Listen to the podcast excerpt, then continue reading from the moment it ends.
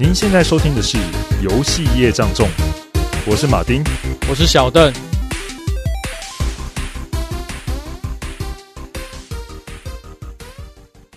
嗨，大家好！哎，不知道各位听众玩过最挫折的游戏是什么呢？那让我感受到挫折游戏中，其实撇除那种跟其他玩家对战的游戏，哎，那种你会感受到实力与你那种天差地远的差距以外，那还有一些游戏它可能会有一种 bug 啊或优化不足造成的挫折之外呢，我觉得这几年最让我挫折的这种游戏类型，应该就是魂系类型了。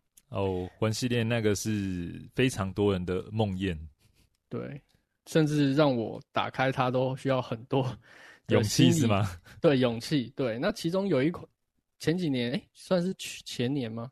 有一款游戏，我甚至封片半年再打开，我最后还是在选择封片哦。这款游戏就是那个《只狼》，对，《只狼》。马丁有玩过《只狼》吗？我没有玩过、欸，哎，对，现在。只狼很有名啊，但是他那个时代啊，可能现在没有，我有没有 PS4 嘛，所以没有什么特别去玩。P 哎、欸、，Steam 上面好像有，Steam 也有，Steam 也有，对对，但是就没特别想玩，因为游戏实在太多了，然后他那个又要花很太多的时间尝试什么，我觉得我玩可能，呃，我会想是尝试挑战一两个 BOSS 玩，可能就也不太会玩，嗯、因为那个要花很多时间。对，可能了解 OK 啊，但要全破的确需要花一点时间。对啊，对吧？我那个时候在玩那个《之狼》的过程中啊，就能体受体验到，就是说游戏设计师的那种满满的恶意，就是对那种难度曲线，他一开始就把它拉到一个很高的档次，然后你必须要透过一次又一次的死亡，然后这种失败，然后并且你要重新提起勇气去挑战，你也不能说是。无脑就是死掉，然后又重来去打。你必须要重新去思考，我刚刚失败的原因是什么，然后有什么更好的方法，那你最后才有办法克服这个难关，获得这个游戏给你带来的这个乐趣哦。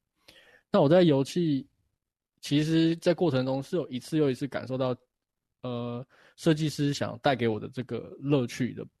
只是呢，我最后还是选择封片，主要还是会。跟这个游戏设计的曲线有一个很大的关系，因为一开始的那个挑战难度，它就拉到一个非常高的档次，这个让我要到下一个阶段呢，都会必须要面临一个很高的挫折感。那你必须要花很多的时间去克服这个困难以后，然后你好不容易打败这个，例如说 BOSS 啊，或者是挑战一关，但是你获得这个奖励的这个时刻，我又觉得有点太短了。你没有那种滚雪球的感觉，嗯、就是倒吃甘蔗感。对，不过这类游戏它真的就是 BOSS 很难啊，但它就是让你爽刻的那一爽快那一刻，就是你打赢 BOSS 的时候。对，就是就只有那一个 moment 而已。那像是有些游戏，它可能你前面很难，可是后面你可能你等级变强了，或者技能变强了，你会觉得哇，那我这个角色它是实际成长。不过，只狼它的那种成长是，你是透过肉身、你的肌肉记忆去成长的。所以，如果你很擅长这种类型的游戏，或者你在这个过程中渐渐的学会这个游戏的诀窍，那你在后面的确会有这样子成长的感觉。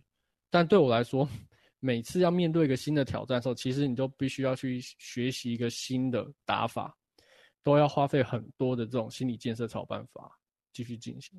嗯。对哎、欸，其实你知道你可以把战神当只狼在玩吗？怎么玩？你就把游戏难度设到最高，然后开始玩、oh. 就可以了。我还以为说裸装去玩。哎、欸，我以前玩那个战神系列，我都会就是正常难度破之后，嗯、我都会尝试去破那个最难的挑战。因为以前以前时间多，当学生时间多的时候，对，会想要全白金。哇，你你以前玩的也蛮疯的。对，我以前。我以前战神，我没有没有夸张的讲，我一到三代我全部都拿到白金。哎、欸，那很强哎、欸。对，就是打完之后拿最难打最难挑战，最难挑战真的就跟你普通打真的是难度差超级多的。不过那种那时候应该就是第一时间多，另外一方面就是真的想要挑战看看吧。真想挑战，那时候我我记得是什么三代玩那个打波塞顿嘛。嗯，那第一次我不知道尝试多久，大概两两个小时吧，在那边打波塞顿。天呐，两个小时其实算快吗？呃，也没有，因为它其实难度真的就很高，因为你只要随便被猫到一下，就就要大概是死，你最多是承受两次，两次攻击，嗯、对，所以你要尽可能几乎都无伤才能够打赢。哦，对，我想到那个我玩之狼第一个算是新手守门员吧，就是你你打败那只 BOSS 以后，你才是过完新手关。我记得你最多就是被他打两下。哦，对啊，对啊，我玩之狼的时候，那时候你摸两下就是死掉。没有没有没有其他的机会，因为像黑文第一代，你第一个遇到的 BOSS 也也是这样子。嗯，对。不过玩游戏其实对我来说，应该是还是要有种放松的感觉啊。但是就是在玩只狼这种过程中，嗯、很多都时间呢、啊、都是失败收场。例如说，我今天玩只狼，然后可能诶今天想说玩个一个小时两个小时好了，可是最后可能没有通关，然后又是失败，那种感觉我觉得蛮糟的，而且。游戏的进程常常就是会卡住，因为你可能一个礼拜你就一个时一个时间玩嘛，那你要重新再适应，其实也需要花点时间才能让自己回到当时的状态。了解，对啊，而且我当时真的很想全破之狼，原因是因为我记得那一年之狼的那个评价真的超高的，很高啊，基本上就是当年的最佳游戏啊。对，所以我一直想去体会到说，诶，这么经典的游戏，它的。好玩的地方到底什么？很想去深度的去了解。我甚至为了要，就是因为死太多次了。我记得我光是新手关我就卡到想要弃坑，就是后来我为了要过新手关，我甚至还升级了那个 PS4 的硬碟，成为那个买 SSD 的硬碟。因为每次死亡重新读取，我记得都可能快一分钟哦。然后我很多时间都在等读取。后来我换 SSD 以后，读取就变超快了。对，不过最后我还是觉得我玩这个游戏根本就是在修行，因为打开游戏的时候，我都有时候觉得我为什么要打开这个游戏呢？就是我想要证明我自己没有很烂。对，我不是在享受很这个游戏的，对，所以我那时候就在想说，这这样的状况对我来说，我还是在玩游戏嘛。那我这样封片之后，我最后还是，即便过了一年，我还是决定封片呢。然后我第二次打开这游戏的时候呢，内心还是有这种这种感觉涌上心头，就是啊，我要玩这游戏，OK，那有哪些操作我要先去练习，然后让自己的肌肉习惯，然后然后再开始打 BOSS，对，就是会有这种这种不是以前玩游戏的那种想那种习惯会涌上心头，对，啊，这让我不得不重新思考，就是说，诶，我到底玩游戏的意义到底是什么？对。马丁有玩过这种这么挫折的游戏吗？哦，有啊。我觉得最挫折的是那个那个叫什么？哦，《战栗时空二代》。战栗时空二代，对，很难吗？第一关永远过不了。真假的？真的啊，真的啊。它不是它不是难啊，是因为你真的玩没多久就，哎，你怎么那个头昏眼花，然后渐渐就肚子痛，头也痛，就不行了，就晕了，你知道吗？就很想 3D 晕，很想去呕吐。对。每玩必必定吐，就这样子。哦，但是你又很想玩，没有那时候就想说，因为你知道他被选为就是两千到一零年这十年间最佳游戏，他选一款，他就是选这一款。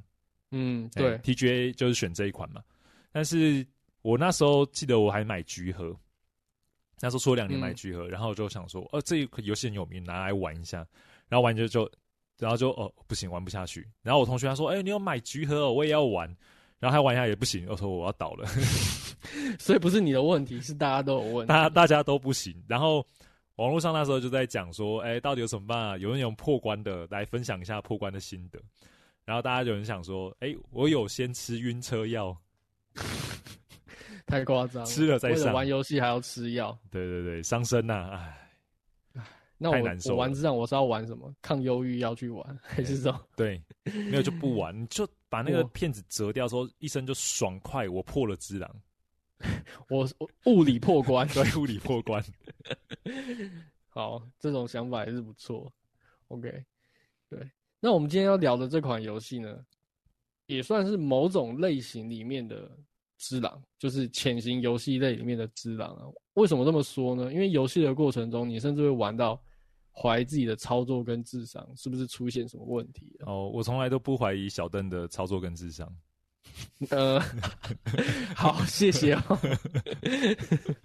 好，那高难度，它这个游戏它的关卡设计真的是高水准、高难度的。那你过程中其实你必须要面对不不停的失败，不停的重复挑战，然后你要去思考跟尝试，你最后才有办法过关。那同样的，它的过关的那种愉悦感、愉愉悦感 也是非常的短暂。那这些游戏，这些的这种游玩的感觉呢，其实都跟我前面提到的这个魂系游戏的感受不谋而合，所以我才会说它是潜行游戏中的只狼。对，那而且我已经很久没有玩过，就是一款游戏在机制、叙事还有美术上面都打磨柔和的如此出色的游戏，所以今天就想要好好的跟大家来分享这个这款游戏。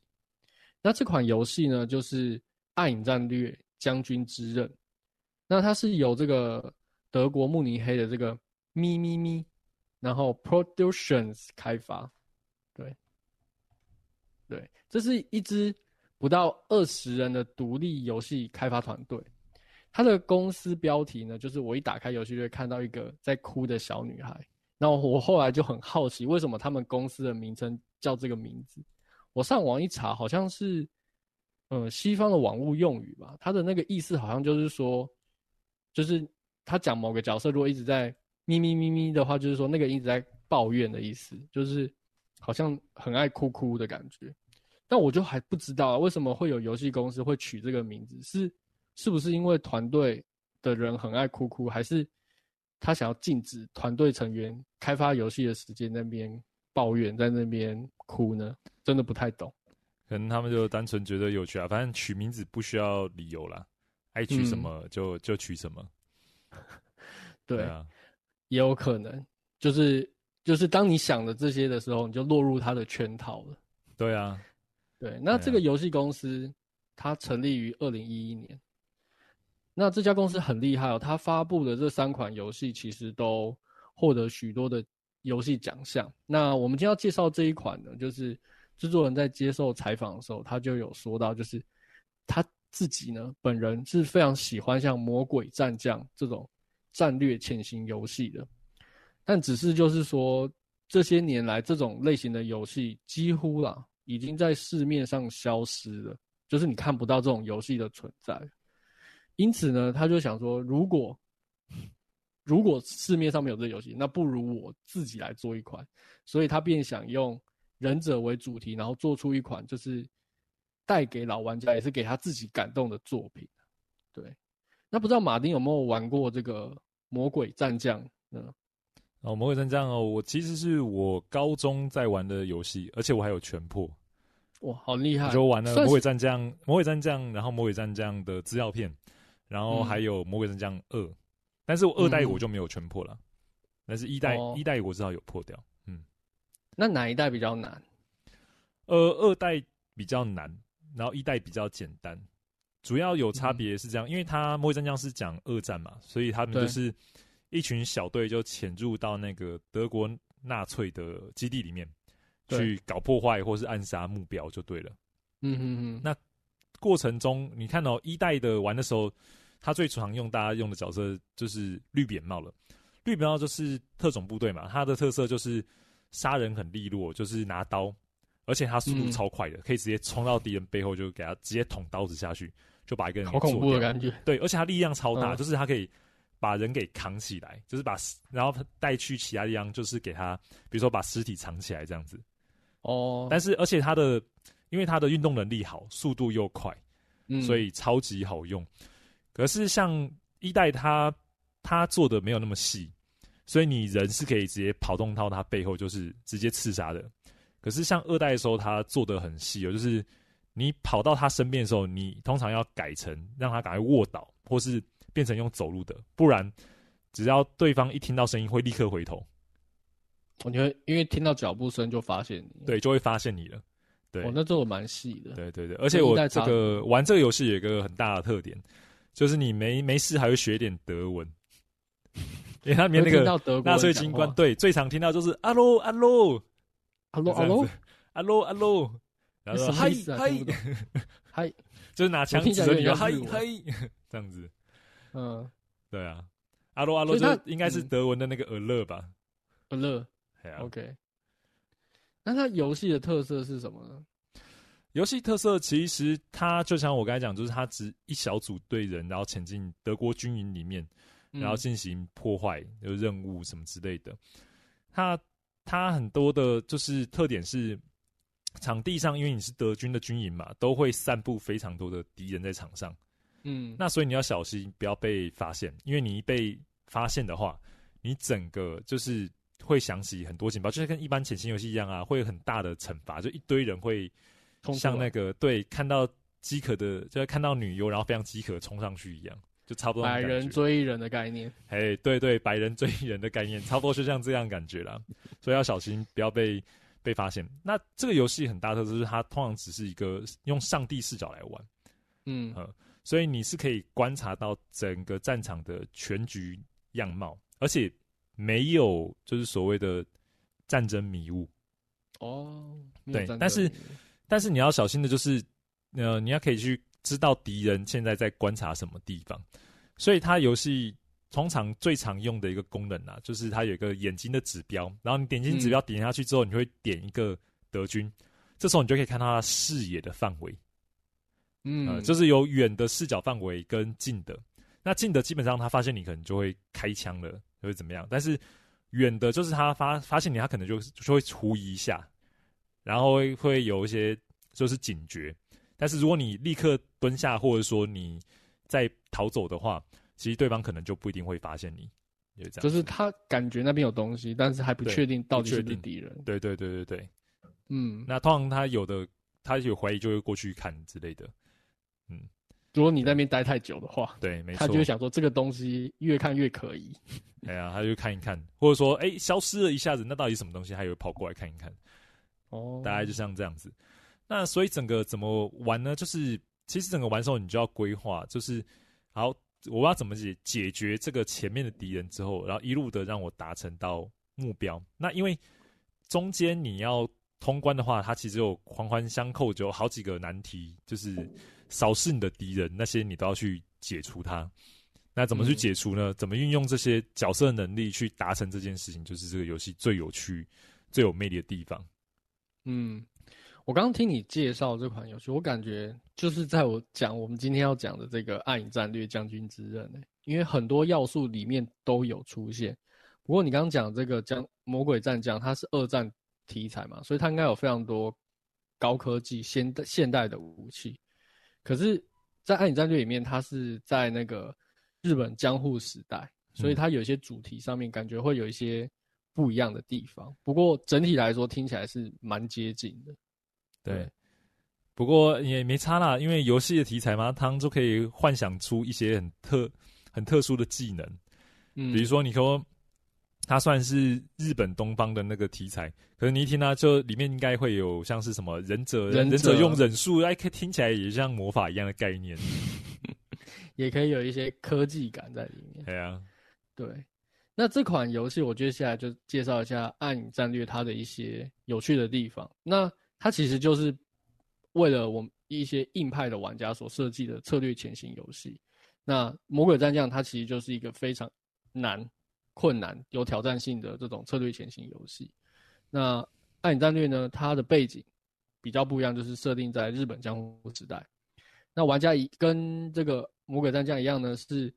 要操控五位致命的英雄，那每个英雄其实都有自己不同的能力啊。那像刚马丁有提到，就是说像绿扁帽，那在这个暗策略、暗战略里面，也大概好像里面一个武士的角色，好像就概念有点接近绿扁帽，我不太确定，对，因为我没有玩过，呃，马丁没有玩过暗影战略，我没有玩过魔鬼战将，所以我们很难去解释到两个角色是不是一样的。不过等下再介绍一下，如果有。玩过，同时有玩过这两款游戏的玩家，也许可以告诉我们有哪些角色其实是很接近的。那游戏中呢，超过这些暗，呃，操控这些英雄，你需要潜伏在很多敌人之间。那你要选择自己的方式潜入这个巨大的城堡啊、雪山、修道院以及隐秘的这种森林营地。那并且呢，设置这种陷阱，想办法去毒害对手或完全避开敌人，与敌人正面交锋，然后来完成任务。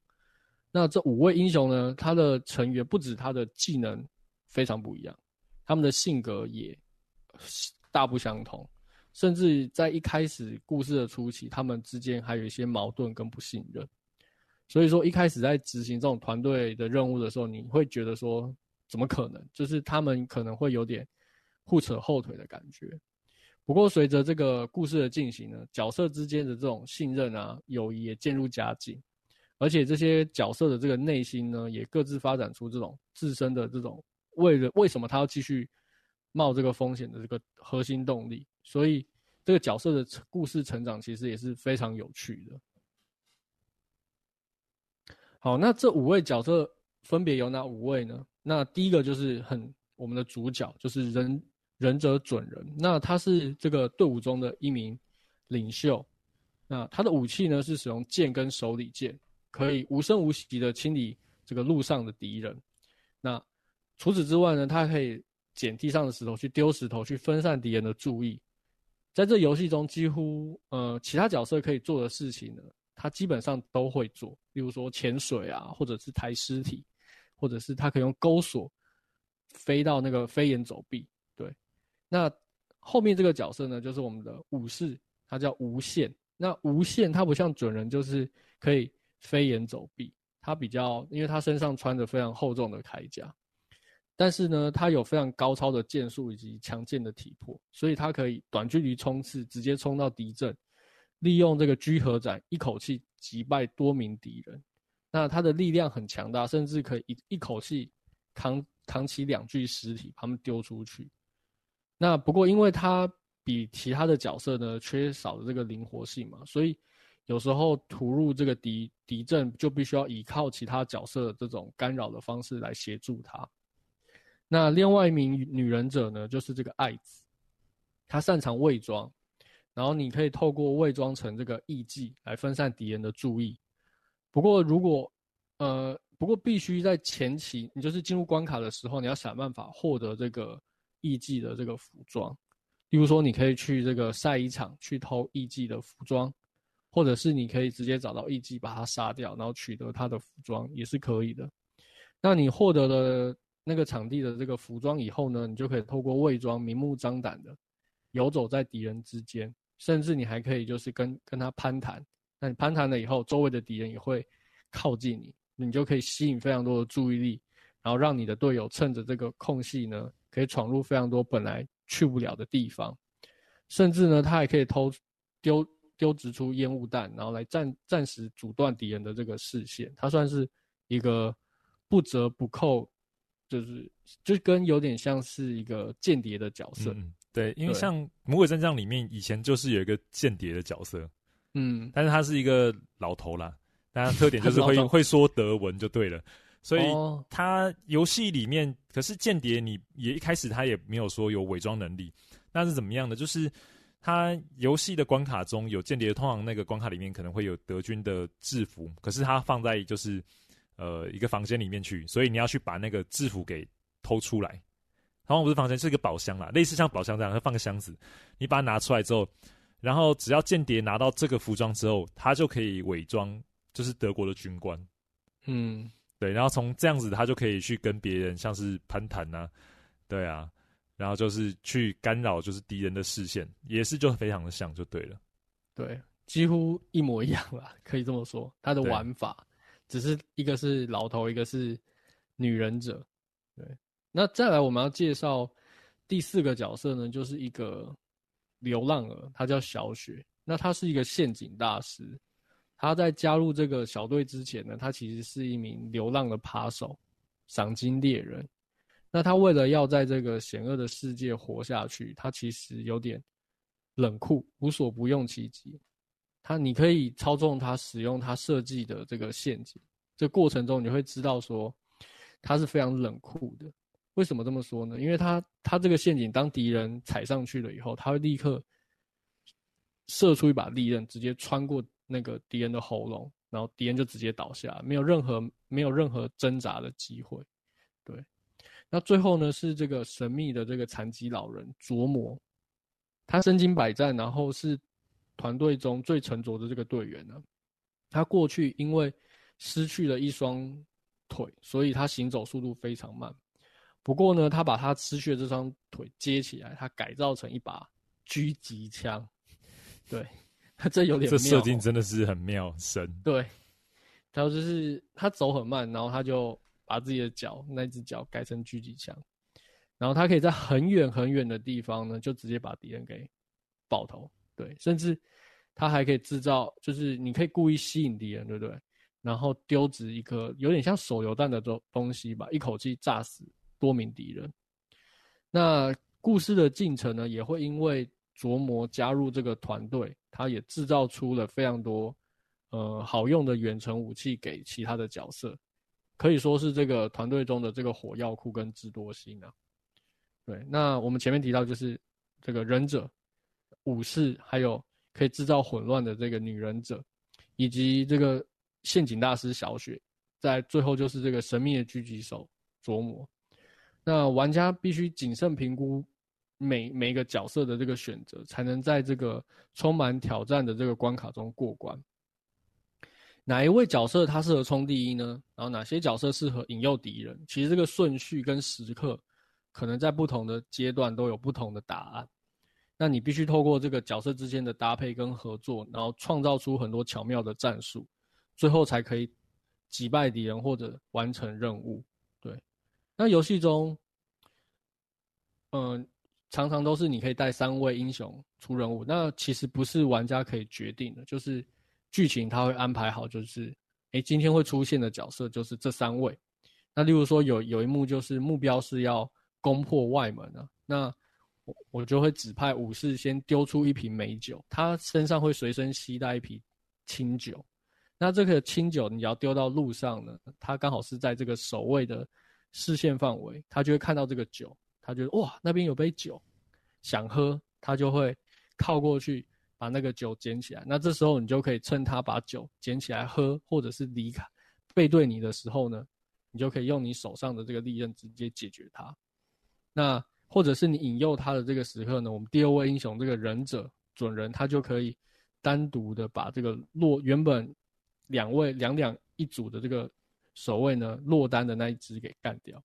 那第三位的这个狙击手，则是趁这个两个守卫都被击败的时候，瞬间用狙击枪把在门口这个炸药桶给引爆，然后炸死剩余的敌人。那基本上就这是游戏中非常完美的一个合作战略了。哎呀，听起来很美，哎，但是实际执行起来如何？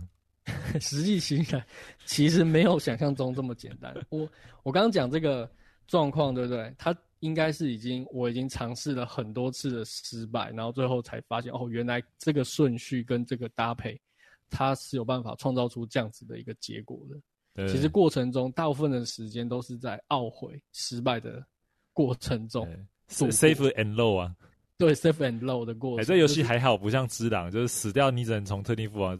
这真就是 save and load，对，你觉就是例如说你当下要做一个行为嘛，那你就先 save，对，然后你执行完后发现，OK，我做了一个非常愚蠢的决定跟行动，好，那我就赶紧 load 回来，再重新再想要怎么做，对，对，基本上是每每干掉一位敌人，每前进一步都要存档一次。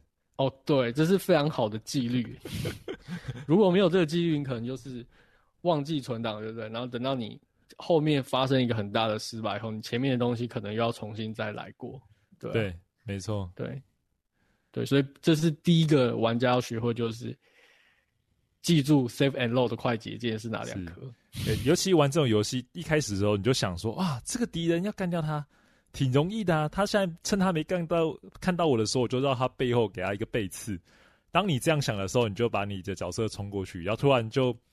就是那个，你就发现哦，远处就另外一个人就看着你，然后很快就把你干掉，然后你就哦，对对对对对，最长就是这样子。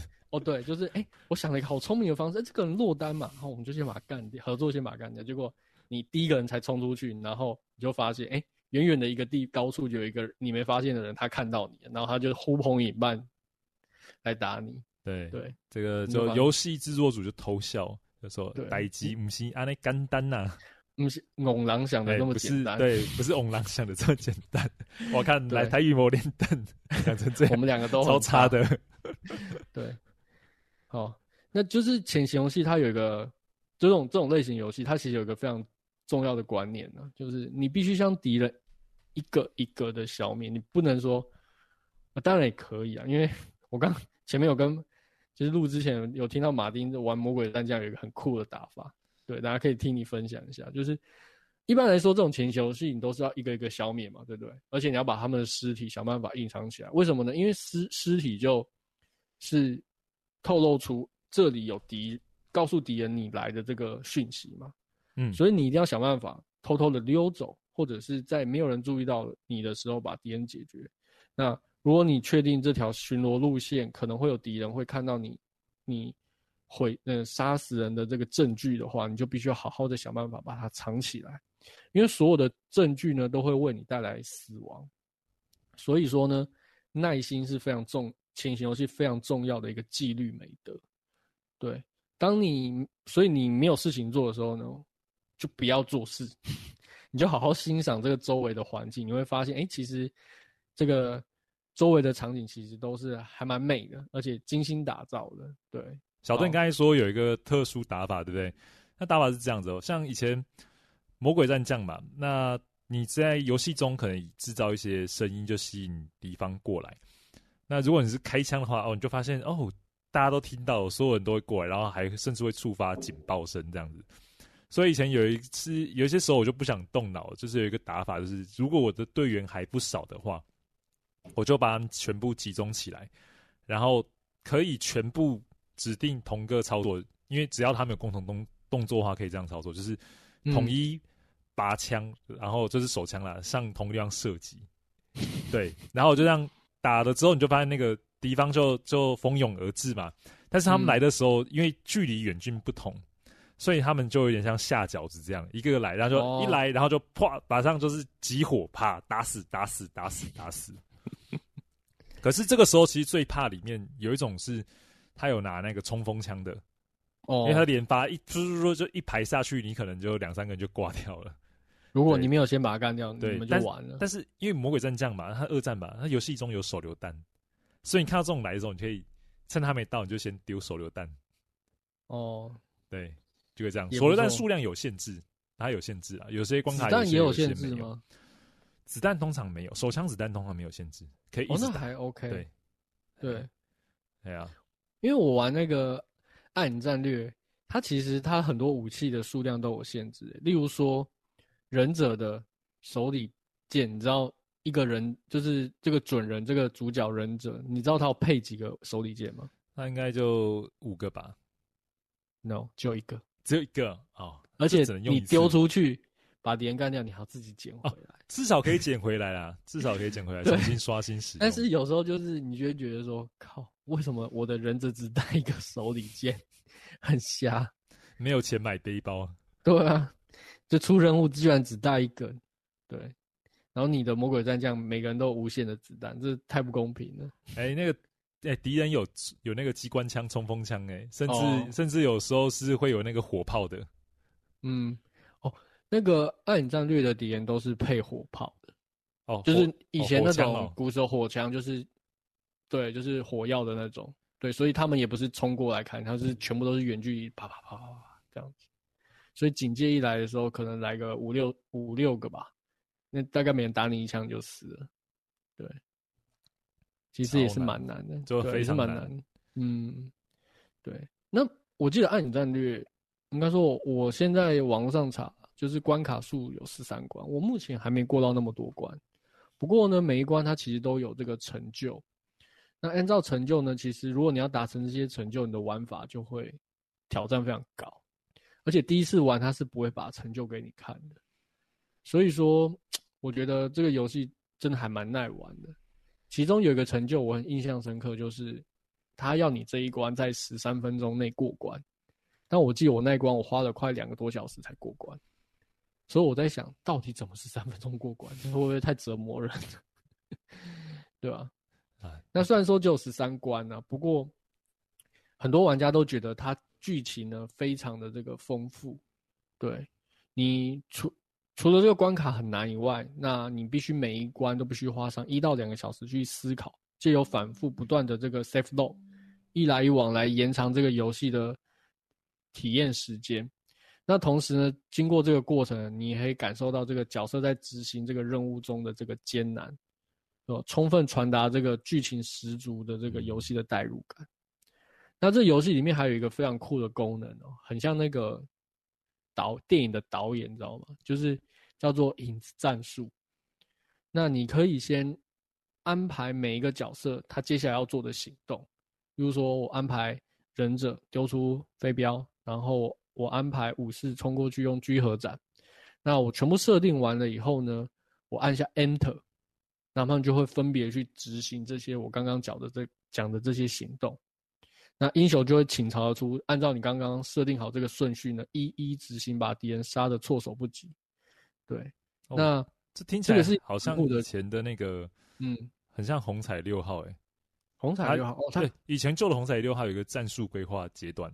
哦，就是就是这样子吗？规，对你规划路径之后，因为你是操纵一个彩虹小队，嗯，所以你不是一个人，你是小队，所以那不是你操纵人就是 NPC，你必须为他指定就是他要寻进的路线，然后跟他在这个路线上中间的节点要做什么事情，嗯嗯，就很像。然后你整个制定完之后才开始，然后你只是扮演其中一位的那个探员而已，其他都是按照你设定的这个指线指。就是你设定的这个指令规划来行动，有点像是你写好一个剧本，然后他们只是按照你剧本的行为去做，但只有你可以做灵机应变的那个角色。没错，对，因为一定还是会有一些需要当下去决定的一些状况发生。嗯嗯。不过我刚刚讲这个影子战术，这个对不对？它其实也不是每次都可以使用，因为大部分的时间。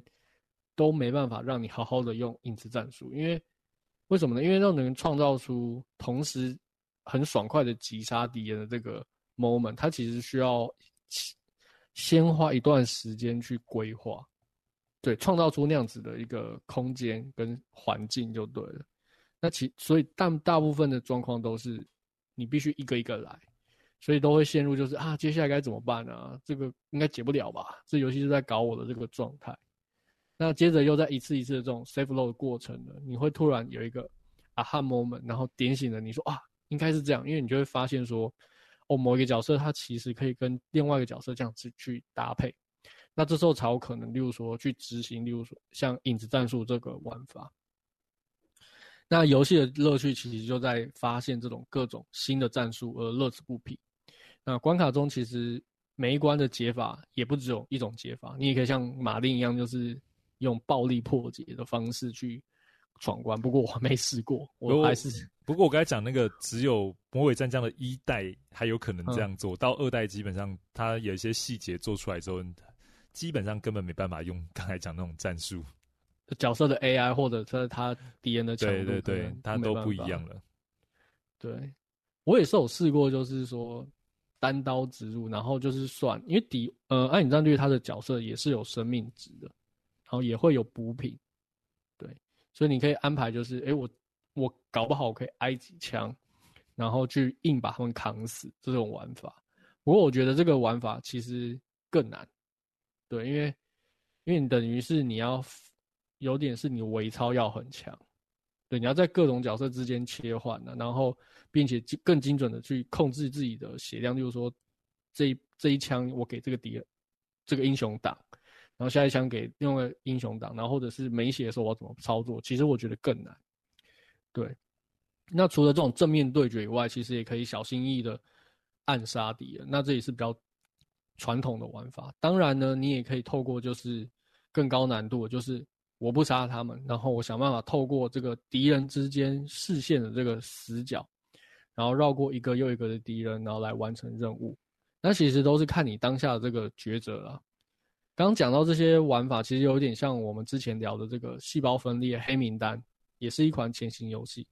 那它有这个异曲同工之妙，只是一个是这种小公司独立游戏的作品，然后另外一款则是一家大公司的制作。那虽然是相同的概念呢，其实两两者皆做出不同的这种面貌啊。那在经历这种一关又一关这个巧思呢，其实你会发现，就是我会发现，就是其他的关卡设计是有特别设计过的。那每一关玩家其实都只能操纵一部分的角色，然后你会发现，就是随着剧情会有新的角色加入，然后玩家又可以学习新的角色，然后你就必须在他这个新的角色之间去有重新的不同的玩法跟思路出现。对，那这些设计主要就是让玩家逐渐变成这个暗杀大师的设计的。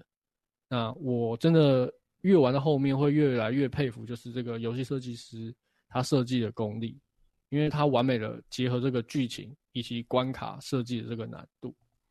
那有些关卡我在全破以后，我有去偷偷去看那个 YouTube 其他玩家他的是怎么过关的。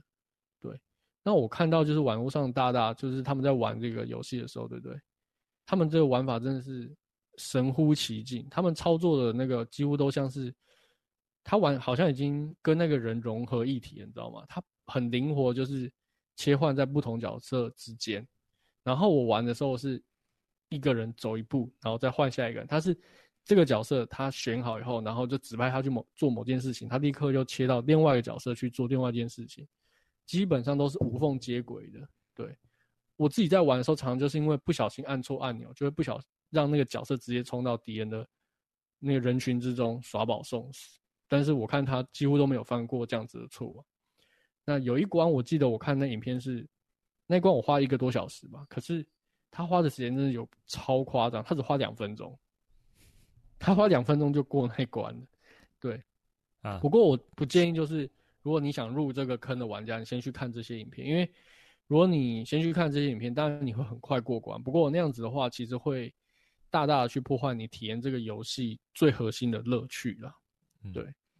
人家两分钟过关，说不定他前面练习了二十个小时，有可能。对，因为那两分钟真的是感觉到他，他已经是游戏设计师的那种等级，他完全知道每哪一个敌人他 AI 会怎样反应。对，然后他甚至可以抓那个时间差，就直接在他面那个敌人面前走过去。对，已经熟到不行了，对，熟到不行了。所以有可能像你讲，就是他花了非常多的时间在大量的研究跟练习。对，那听到这边呢，相信有一些喜喜欢这种即时策略游戏的玩家，应该会有点心动了。那不过话说回来，为什么？就是因为这个这个游戏的制作制作人，他其实有提到，就是市面上这种游戏有越来越少了，所以他才做嘛。那其实我觉得有可能是因为二两千年了以后，就是即时战略游戏它逐渐没落。因为我也刚好有经历过这段期间，就是这种类型的游戏呢。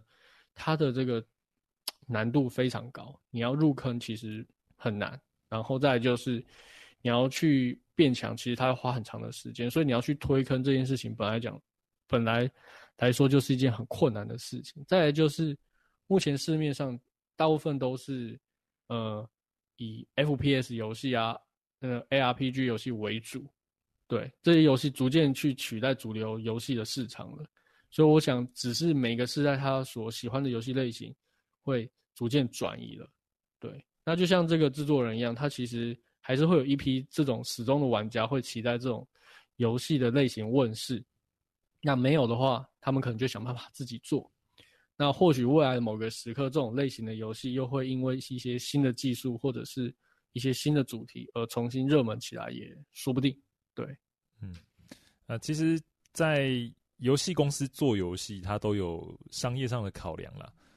那我们其实可以发现呢、啊，在那个市场大市场的主流下，往往这种小众型的游戏就会在洪流之中消失。这已经出现好几次了。嗯、我比如说来讲，像以前的游戏，你看，再后来有 PS 三，那时候后来 PS Two、PS 三那时候全面三 D 化之后，你几乎看不到有哪间公司出来继续做二 D 的。动作游戏啊，像以前我们是以前很常体验到什么洛克人呐，你这个坑有没有看过？他是后来继续有继续出他的续作，就二 D 版洛克人，几乎没有看到。嗯、过了大概超过十年以上，卡普空才把它拿出来去做新新的一作，这真的很久啊。那还有像是那个呃恶魔城，对吧？嗯，恶魔城也是哦，已经沉寂了好久好久。因为大家都转三 D，那种二 D 的游戏渐渐的就大公司，大公司他们都不想花资源在上面，因为他认为三 D 才是未来，所以这样游戏不错。可是问题是，它这个游戏的设计跟它的游戏性是非常非常好玩的，对，只是不受于当时的游戏公司在开发上的青睐，因为他们都认为这个不是这个时代的产物，它是上一世代的东西了。对，渐渐都会有这样认为。甚至你刚才想提的那个 RTS 类型嘛。像以前微软也是啊，他不是讲《世纪帝国》那个全校工作室，哎、欸，他真的到了后来他们 S 八十三六零成功之后，哎、欸，士官长红了，哎、欸，他就把这个他的这个团队给解散掉了，好狠心呢、啊。对，就他们认为这个时代已经过去了。过去了。其实是是，其实它的游戏性好玩是被玩家给认可的，对，只是说。嗯它可能就偏向就是比较小众，但是的确还是有玩家喜欢。那比较好的是，因为现在游戏的制作门槛降低嘛，所以你看很多独立的工作室都成立了。那这种独立工作室成立的时候，他们必须要博取市场跟特殊性。所以像这种以前他们觉得有趣的游戏，已经很久没在市场上出现了，那就有可能会被复活。对。被复刻，重新出现在新时代玩家的眼前。没错，像那个《银河魔恶魔城》类玩法的哦，一些游戏啊，也真的很受到很大的欢迎。嗯，对，像是什么《空洞骑士》，对啊，哦，对，还是复活了，对啊，像我以前那个玩那个洛克人，很久玩不到洛克人，对不对？哎，没关系，人家有出铲子骑士。对，铲子骑士好像也不错，我一直有加在我的那个 wish list，可是一。一每次特价的时候都在想说，哎、欸，买的到底有没有时间玩呢？就就一直就过去。哎、欸，真的不错玩，可以玩，很有趣。好啊，好啊，有时间就会玩一下。嗯，好，那我们今天节目就到这边。那如果观众有什么想要跟我分享的，欢迎在我们的留言跟我们讨论。那我们今天节目到这边喽，大家再见，拜拜，拜拜。